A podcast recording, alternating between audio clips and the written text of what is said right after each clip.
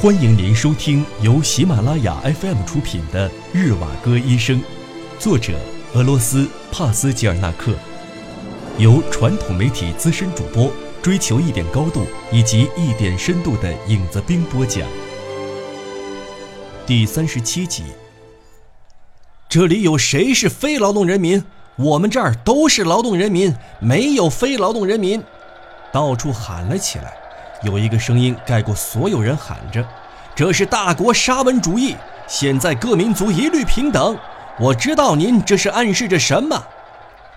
大家不要一起说，一个一个来。我都不知道要先回答谁。什么民族不民族的，和民族没有什么关系。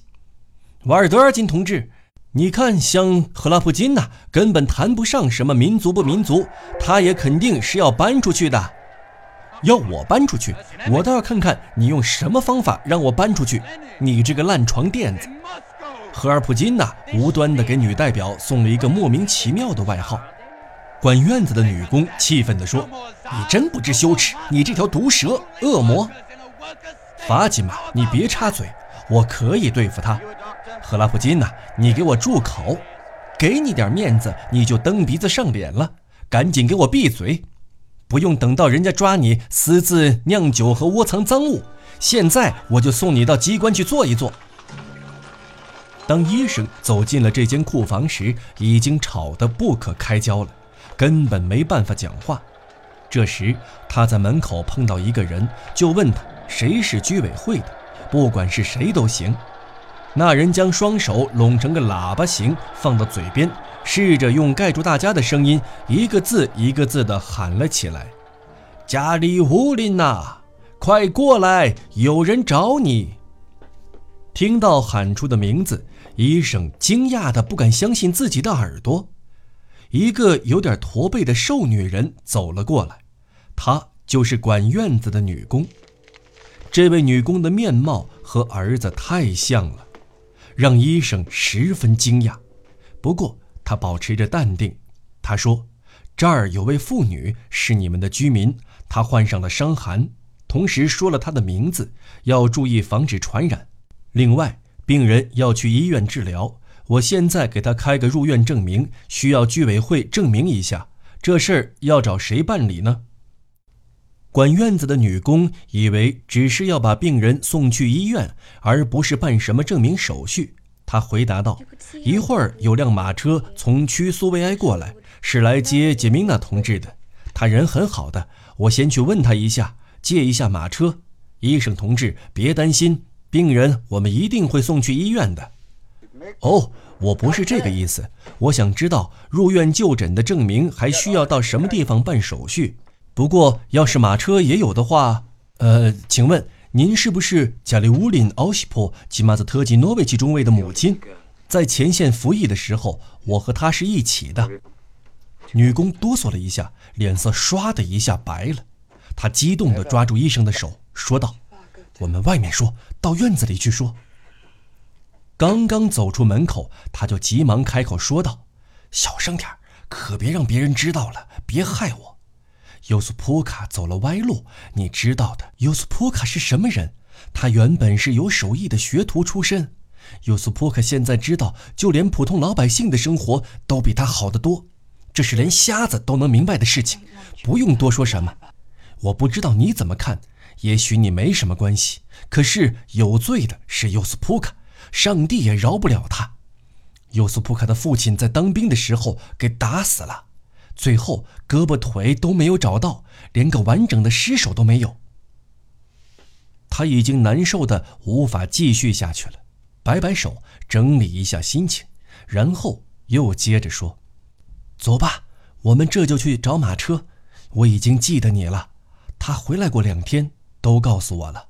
他说你认识那个叫拉拉的好姑娘，她以前还常去我们家的，现在不知道怎么样了。”难道说先生们也能你对着我干，我对着你干吗？尤苏波可真倒霉啊！走吧，我们去借车去。杰明娜同志是会同意的。你认识杰明娜同志吗？就是奥利尼·杰明娜，她也是从这儿出去的，就是这个院子，以前还在拉让妈妈的作坊里打过工的。我们走吧。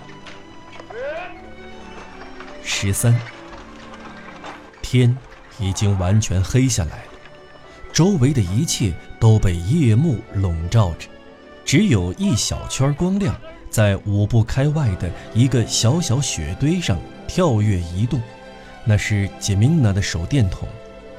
这样的亮光非但没有照亮路，反而更让人摸不准方向。周围漆黑一片。那座房屋已经远远地落在了身后，他小的时候就住在那儿了，所以大家都认识他。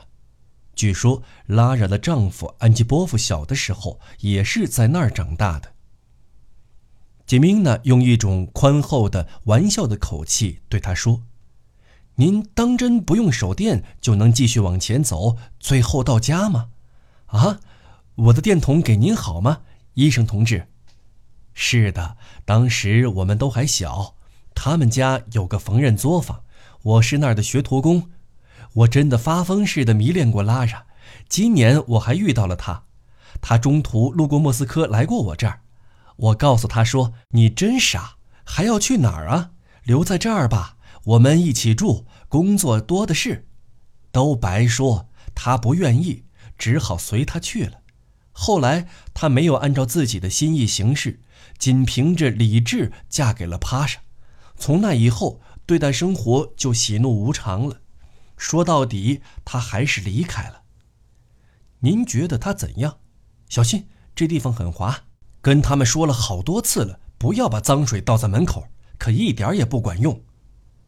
我对他，我能说些什么呢？没什么可想的，没空想这些。我就是如此活着的。他那当军人的弟弟好像是给处决了，我都没敢跟他说。还有他母亲，因为是我之前的老板娘，我还可以帮一下忙。好了，我到了，再见吧。他们就此分开了。吉米娜的手电筒的亮光，向一级级窄小往上走的石砌楼梯扫过去，接着点亮了前方薄实的斑驳的墙壁。医生就只留下黑乎乎的一片，左右两边分别是篷车花园路和凯旋花园路。远处的雪地一片漆黑，这两条路面就是夹在石砌楼房当中的人迹罕至的两条林间小道，好像是乌拉尔或西伯利亚人的原始森林。既明亮又温暖的家到了。这么晚才回来，安东尼亚·亚历山德罗夫娜问他，他还没来得及回答，他就接着说：“你没在家的时候，有一件怪事儿发生，太奇怪了，没办法解释。我忘了告诉你，昨天闹钟被爸爸弄坏了，很伤脑筋。家里就只有一个闹钟了，他倒腾了半天也没有办法修好。去问修表匠，在街角上的那家，他一开口就是三磅面包。”这价钱也太离谱了，那怎么可能呢？爸爸垂头丧气的。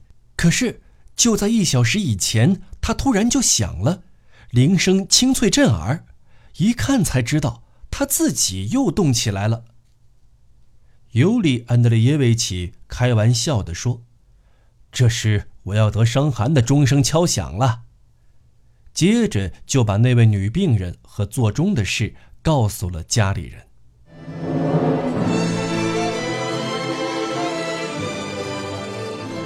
您正在收听的是由喜马拉雅 FM 出品的《日瓦戈医生》。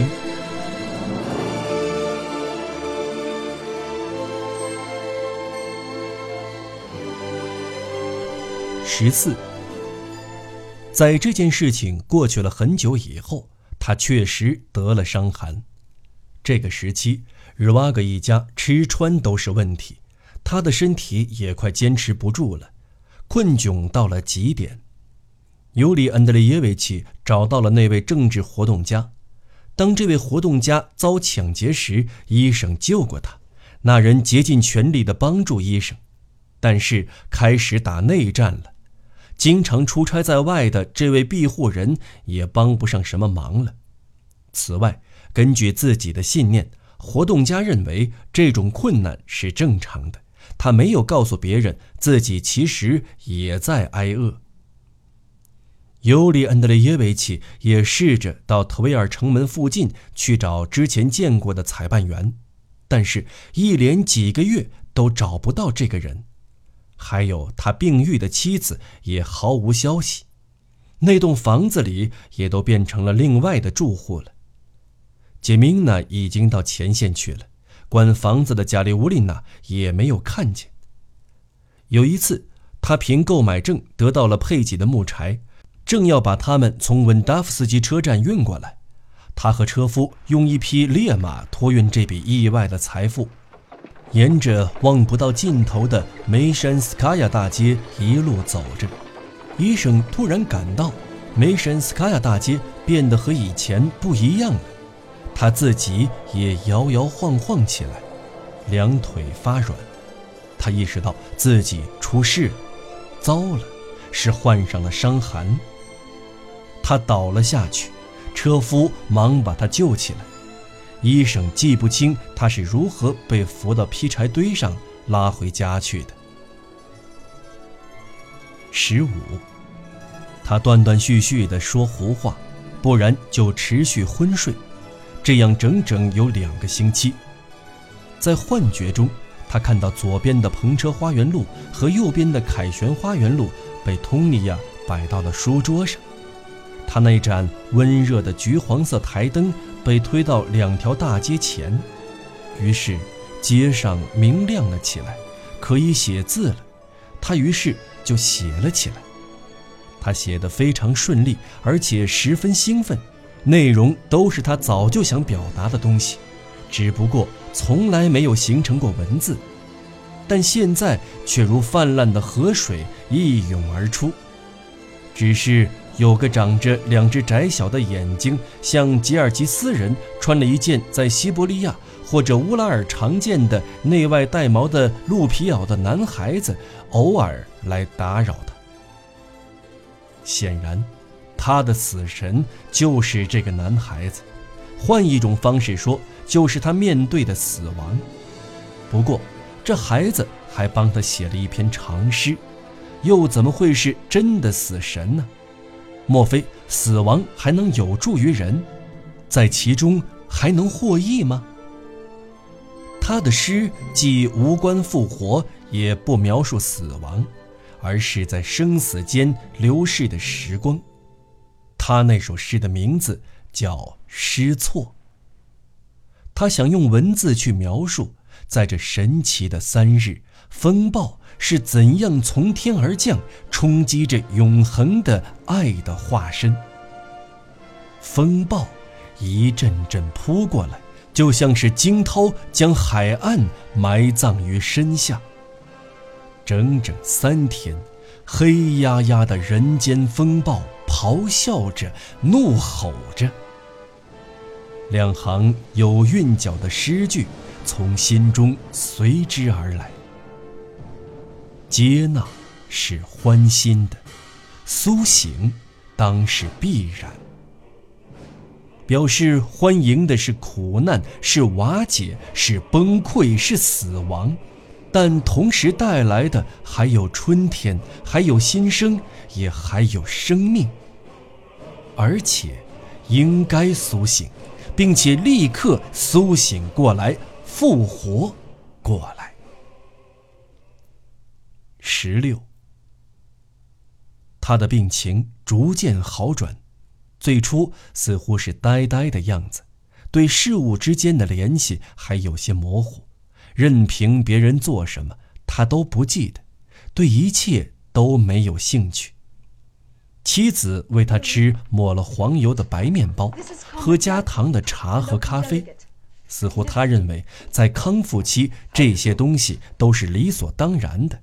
像是在欣赏一首诗歌和一篇童话那样享受着这些美食，但一旦意识开始恢复，他就问妻子：“这些东西你都是从哪儿弄来的？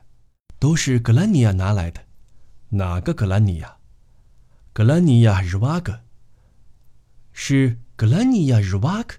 不错，你的异母兄弟，就是住在鄂木斯克的耶夫格拉夫。在你昏迷不醒的时候，他经常来看我们。他穿的是鹿皮袄。对对，难道说你在昏迷的时候见过他？我听说他遇见过你。他说，在一个什么地方的一幢房子里，在下楼的时候，他认出你来了。本打算做自我介绍的，可是当时感觉你有点凶，吓到他了。他对你十分崇拜，几乎到了迷恋的程度。他费尽心机的从一些地方弄来了这些东西，有大米、葡萄干、白糖。他回到自己家去了，也想让我们一起去。他真是个奇怪的人，神神秘秘的。我觉得他应该认识那些当权的人。他说最好不要待在大城市，到其他的小地方去隐居起来，过一两年后再回来。我和他商量，到克吕格尔家如何？他极力推荐去那儿，因为那里附近就是森林，还有种菜的园子。像现在这样乖乖的待着，就等于是坐以待毙了。就在这一年的四月，日瓦格全家去了遥远的西伯利亚，就是到尤利亚金市原先的领地瓦雷金诺。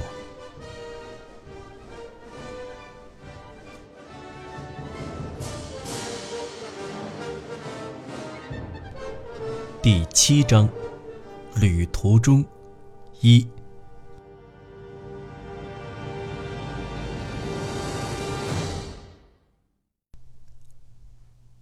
三月的月末是季节转换的日子，四处都传来春天虚假的消息，乍暖还寒。在每年三月以后，气候仍然会急剧变冷。格罗梅克一家。好像正在忙活复活节前的大扫除一样，收拾着上路的行装。这幢楼的住户增加了很多，楼道里的人比街上的麻雀还要拥挤。尤里安德烈耶维奇曾经反对这次搬迁，但他没有对所做的准备工作进行干预。他一度认为，即使干涉了也毫无用处，纯属多此一举。他希望在搬迁的时候，某个关键的地方突然出现问题。然而，事情按部就班地进行着，而且即将顺利完工。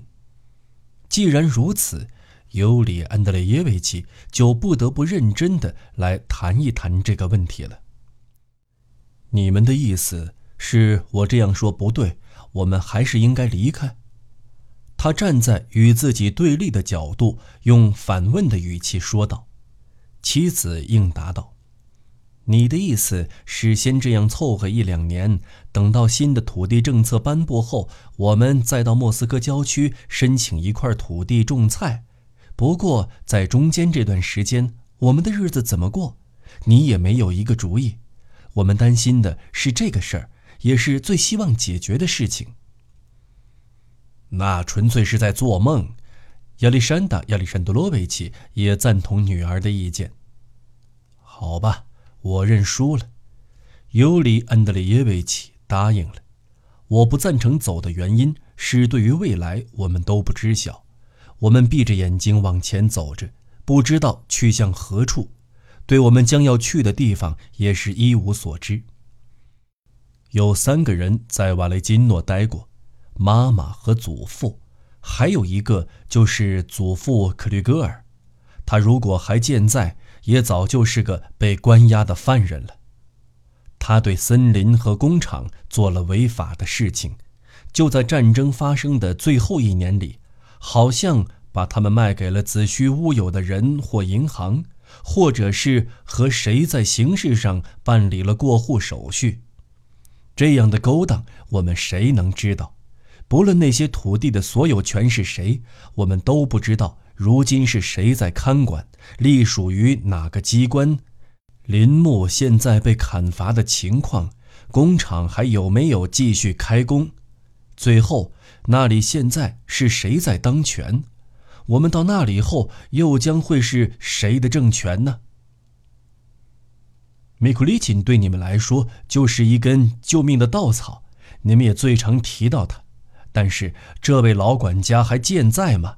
你们又如何得知这些情况？而且，难道他就会一直住在瓦雷金诺？除此之外，我们对这个人还了解其他什么呢？仅仅是祖父艰难地说出这一个姓名，我们便记住了他。我们争论这些已经没有意义了。你们想要走，我都已经答应了，现在就不能再耽误了。马上弄清楚下一步该怎么办才是正事。